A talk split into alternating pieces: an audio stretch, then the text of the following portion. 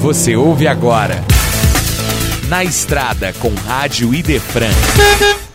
No 18º Congresso Estadual do Espiritismo, pergunta: qual a nossa responsabilidade em relação à mudança de nossa própria postura? Alberto Almeida responde: Penso que nós temos uma tradição do culto externo, da contemplação e uma imobilidade centrada muito no Cristo Salvador que vem nos salvar.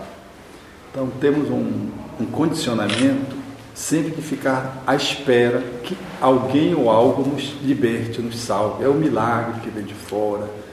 Enfim, e isso nos imobiliza do ponto de vista cultural e histórico, eu diria que é um arquétipo. O Espiritismo não propõe isso, ele faz uma análise exatamente oposta. Quando ele centraliza no culto interno, de que você é o protagonista da sua própria vida, você é o sujeito da sua história. O Cristo é a referência, mas você tem que ir nas pegadas dele, você tem que tomar a sua cruz. Mas parece que isso fica um pouco assim, em conflito com as tradições das quais nós somos egressos desta e de outras vidas. Então eu penso que assumir esse compromisso, nós que somos trabalhadores espíritas, militantes da causa espírita, de que todas as mudanças elas vêm de dentro para fora, de que a gente não adie esse movimento de transformação, colocando nos guias espirituais que nos liberte, que nos salve, saindo, portanto, desse convite de acomodação histórico que nos envolveu, é o desafio, o desafio da atualidade. Autossuperação, transpor os próprios limites e barreiras, superar os conflitos, como se tudo dependesse de nós, como diz Santo é, Tomás de Aquino, e os resultados dependessem de Deus.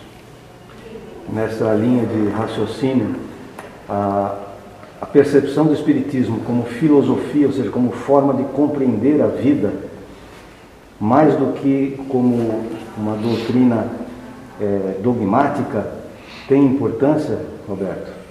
Tem de fundamental importância, e Kardec teve a oportunidade de dizer que a filosofia espírita não veio para ser mais uma doutrina acadêmica, de que ela estava longe do espírito de sistema enquanto filosofia. Herculano Pires diz uma expressão que gosto muito, ele diz é uma filosofia prática, ou seja, nos enseja uma compreensão da vida e uma inserção numa atividade transformadora do cotidiano a partir desse conhecimento. Não é uma filosofia contemplatória, já que nós seguimos nos antecedentes do cristianismo os gregos, a filosofia na época da Grécia era uma filosofia para tornar a sua vida melhor. O Espiritismo evoca isso. Não é filosofar para simplesmente pensar por pensar, é filosofar para pensar a fim de agir melhor. E o Espiritismo nos possibilita isso. Ele linka a filosofia com a ética e com a moral. Então, ele proporciona àqueles que militamos no Espiritismo, o raciocínio, mas um raciocínio que desague numa atitude.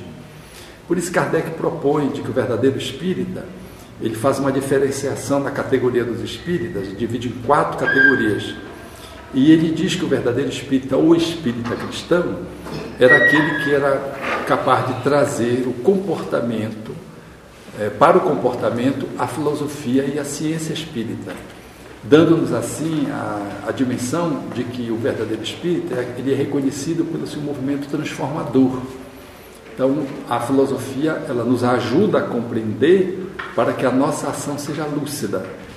Pensar, sentir e agir são três verbos que precisam estar confluentes e sincrônicos e sinfônicos para que faça sentido. E o Espiritismo proporciona isso. Esse foi Na Estrada com Rádio Idefran no 18º Congresso Estadual do Espiritismo.